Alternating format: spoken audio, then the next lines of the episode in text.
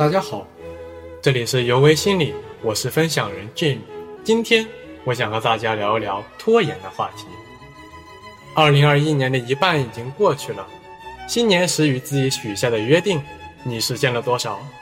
如果没有，那是什么拖住了你的脚步，使你在自我完善的道路上停滞不前呢？你是否总是幻想着从明天就开始，但这个明天却迟迟没有到来呢？那么，让我们来一起看看拖延到底是怎么一回事儿。心理学家弗洛伊德曾用了一个非常生动形象的比喻，来说明欲望冲动与理之间无休止的冲突。那就是马与骑手模型，其中，马暗喻欲望的冲动，而骑手控制的则是理智。你是否发现，当你必须去做一件你不感兴趣，或是有一定困难的事情时，你常常会不自觉地分心，例如，你可能会被亮屏的手机所吸引，而去查看微信信息；又或者，你会望着外面阴沉沉的天气，而开始担心你晾在阳台上的衣服。这就是马的特性。对于马来说，它没有什么远见，只要每天吃饱喝足，快乐就是成功。马只会凭借生物的直觉行事。马只知道两件事情：如果感觉不好，就停下来或者逃跑；如果感觉愉悦，就尽量向前争取。同样，马可以快速的识别危险，但却难以摆脱虚惊。骑手则是你的高级的思维过程，骑手会进行推理，找出联系，制定计划，并控制行为。骑手可以很快的学会坚持立场。解决问题和预测变化，但是，在拖延的这件事情当中，为什么我们明明清楚某件事情的必要性，也做出了行动的判断，但在动作上却迟迟不肯开始呢？因为要驱动马前进，我们的骑手还需要用到一样工具——皮鞭。皮鞭代表着的是我们心中的激情。当马在面对困难的泥沼犹豫不前的时候，我们便需要用到皮鞭来驱策马跨过困难的障碍，继续前进。然而，如果皮鞭用不好，也是会抽到自己的。当我们正确的使用激情时，它可以转化为我们对事情的热忱，促使我们保持工作的动力。然而，它有时候也可能会变成持续的悔恨和自责。使自身产生次生性精神紧张，我们因焦虑而感到焦虑，对沮丧而更加沮丧，最终造成一种无能为力的认知感觉。举个例子，你家里的空调过滤器有多长时间没有清洗或更换过了？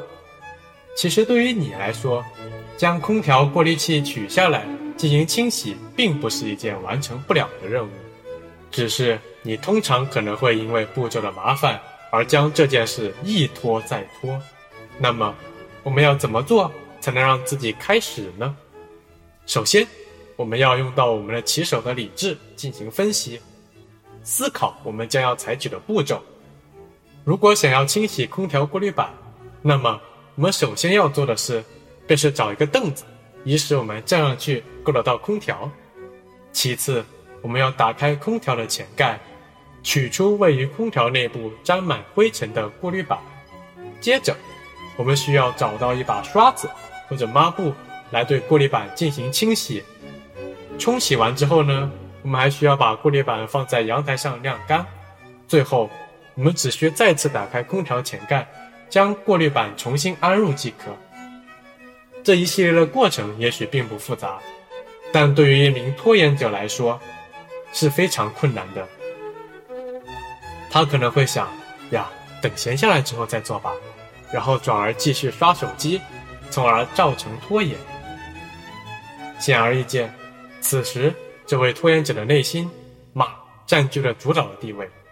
当骑手骑着马来到这条大道路口的时候，马看见了这条道路上的重重障碍。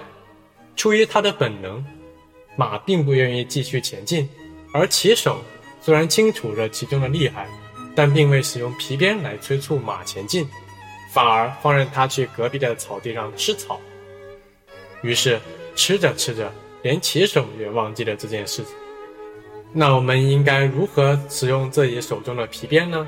其实很简单，我们只要想象一下，一个沾满灰尘的玻璃板会是什么样子，以及板上的灰尘伴随空调风一起吹出来的可能性，我相信大多数人都已经坐不住了。事实上，这种将最坏的后果列出来的方法，也同样适用于其他所有你正在拖延的事情。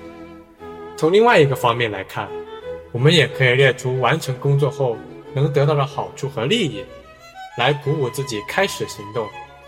同样，如果这是一个长期的任务，我们还可以在完成任务的每一部分时，予以自己奖励，给自己一个积极的肯定，来鼓舞自己继续工作。用这种利弊列表法，可以提供我们工作的动力，鞭策趋利避害的马继续前行。苏格拉底曾在辩论中得出一个真理：当人的理智、激情、欲望各司其职，理智起领导作用，激情协助理智监督欲望时，这个人就是正义、智慧且节制的。如果我们可以将主导权交给骑手，让他合理的用皮鞭引导马的去向，我们就能掌握生活的主动权。让自己变得越来越好。好的，今天的分享就到这里。我是李 Jim，这里是尤为心理。不管你在哪里，世界和我陪伴着你。我们下期再见，拜拜。